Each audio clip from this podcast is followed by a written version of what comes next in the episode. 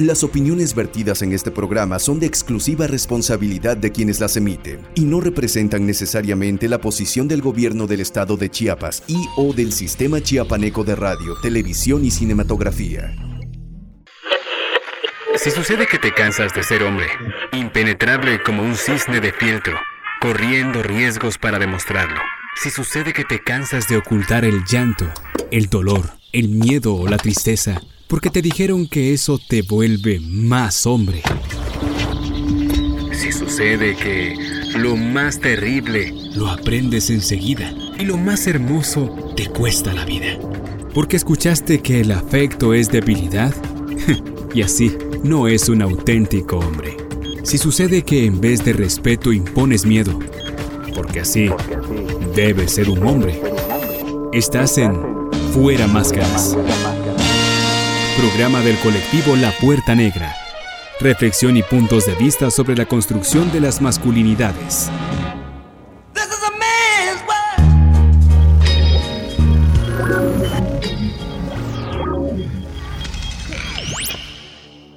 Bienvenidas, bienvenidos, bienvenides fuera Máscaras, programa del colectivo La Puerta Negra, único programa en el sureste mexicano que coloca el acento en las masculinidades y el tema de género y la reflexión en el trabajo con hombres. Y bueno, hoy gracias a la tecnología y vía telefónica nos enlazamos con Marisa Revilla, comunicadora, activista, feminista. Marisa, qué gusto y qué placer escucharte.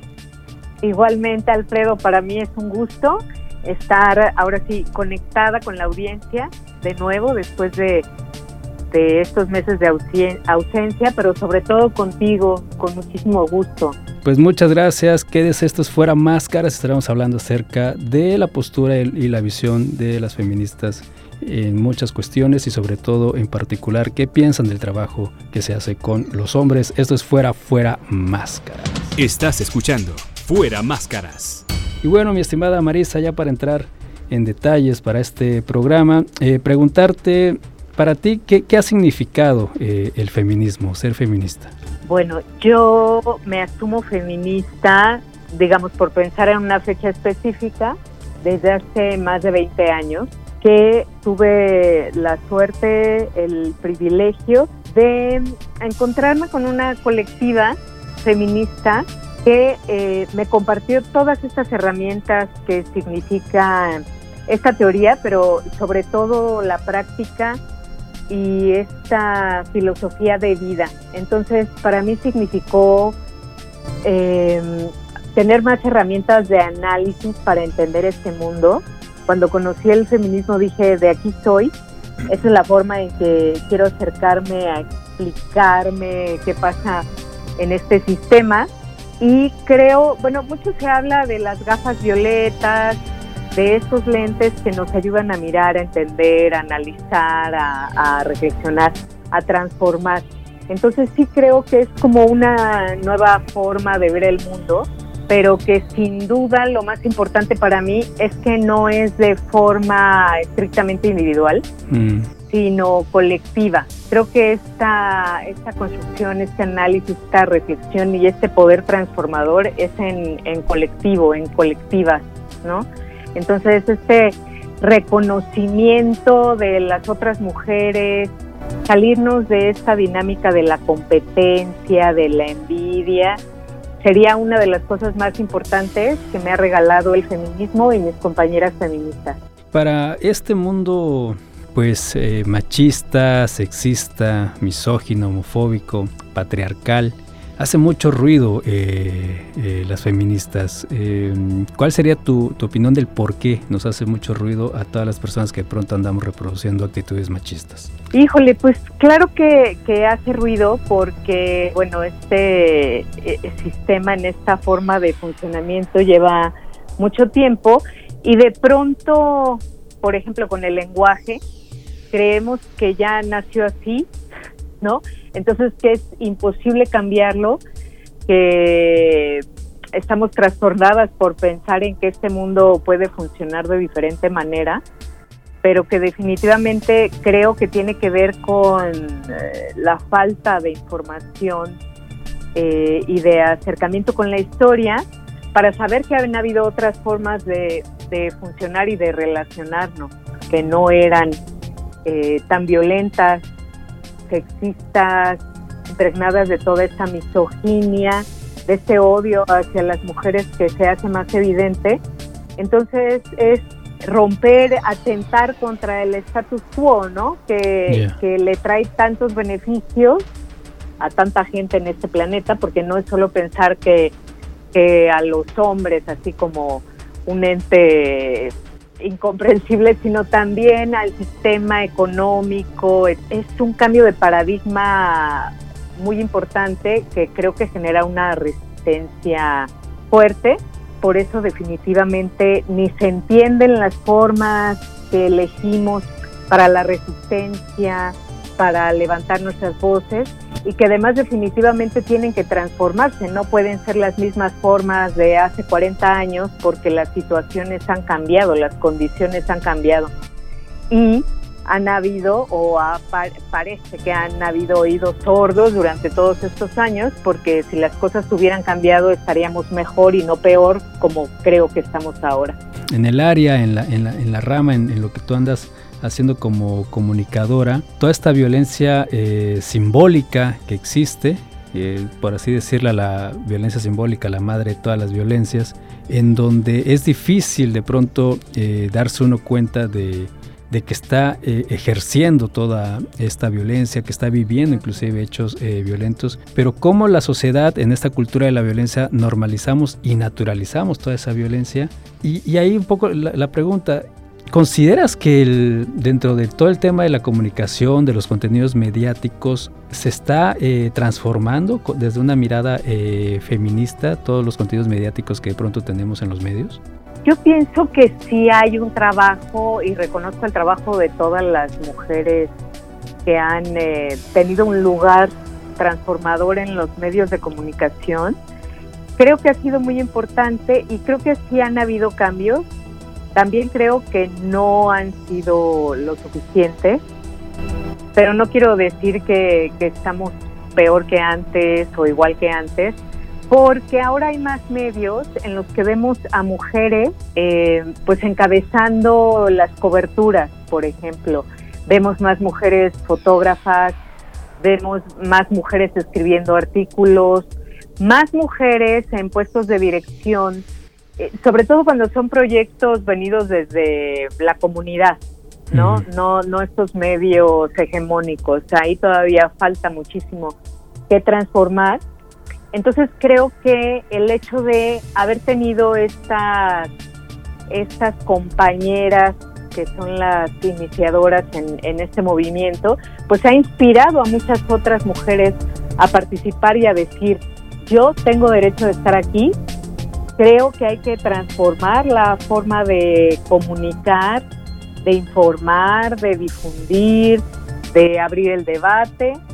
Y creo que cada vez somos más. También creo, y esto es muy importante, que eh, la violencia contra las mujeres eh, periodistas, por ejemplo, es diferente a, a, la que viven los compañeros.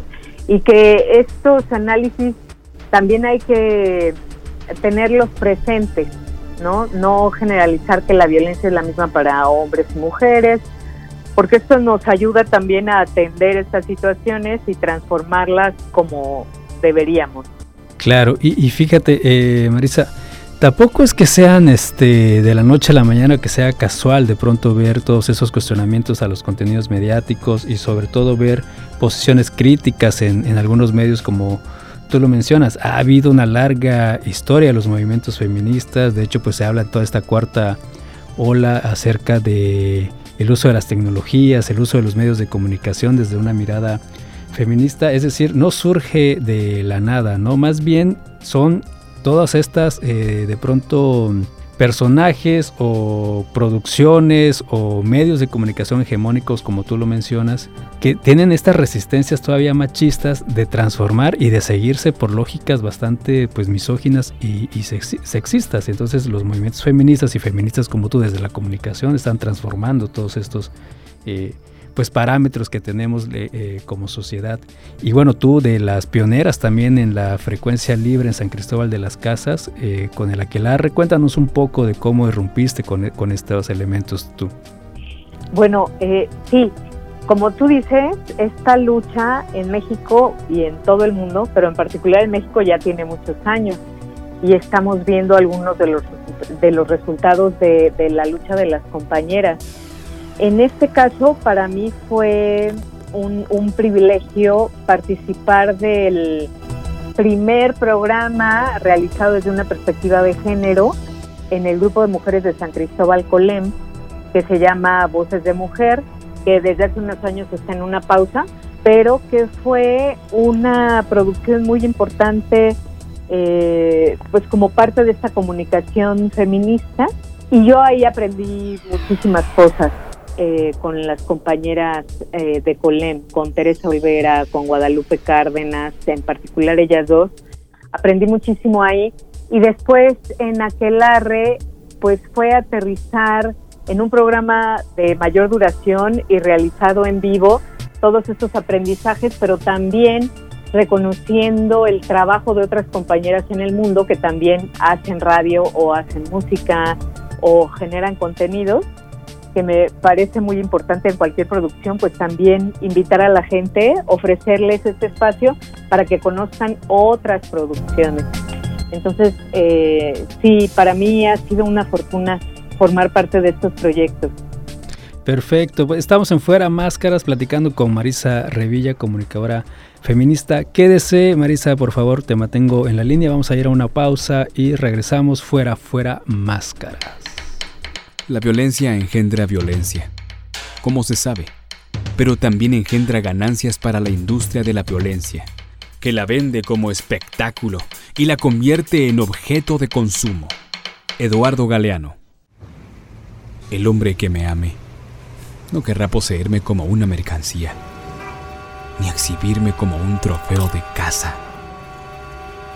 Sabrá estar a mi lado con el mismo amor con el que yo estaré al lado suyo. Reglas del juego para los hombres que quieren amar a mujeres. Yoconda Belli.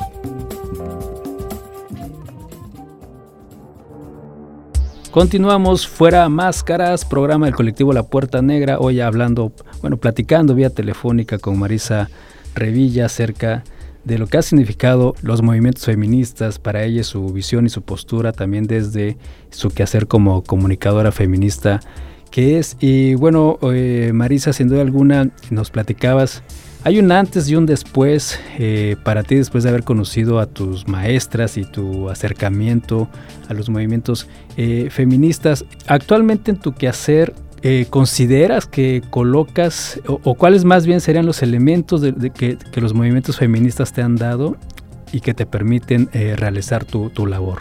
Pues definitivamente el análisis desde una perspectiva de género a mí ha sido uno de las, bueno, ha sido una de las herramientas más importantes que aprendí con mis compañeras feministas del feminismo para entender cómo hombres y mujeres eh, vivimos diferente, eh, pues todas nuestras realidades en este mundo, en este sistema, de entender la misoginia, entender el, el machismo, ese es el sistema patriarcal, eh, reconocer estas situaciones creo que ha sido de las cosas más importantes.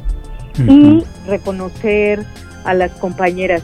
Insisto en que una de las cosas eh, más importantes que creo que deberíamos de trabajar en no competir, en reconocernos entre nosotras en trabajar y organizarnos colectivamente y eso lo he aprendido justo con mis maestras y compañeras. Si me aventara la gran lista, pues no terminaría eh, aquí en el programa, pero sin duda quiero reconocer a todas mis compañeras de, de Colem, comenzando por supuesto con Marta Figueroa, que también me ha enseñado mucho de la generosidad, de la sororidad, en la que ella se mueve y, comparte con todas las mujeres. Eh, Rocío García Cadena, también mi compañera Adriana Alcázar, Viridiana Sánchez, entonces no, no me alcanzaría el programa para hablar de todas mis compañeras y maestras.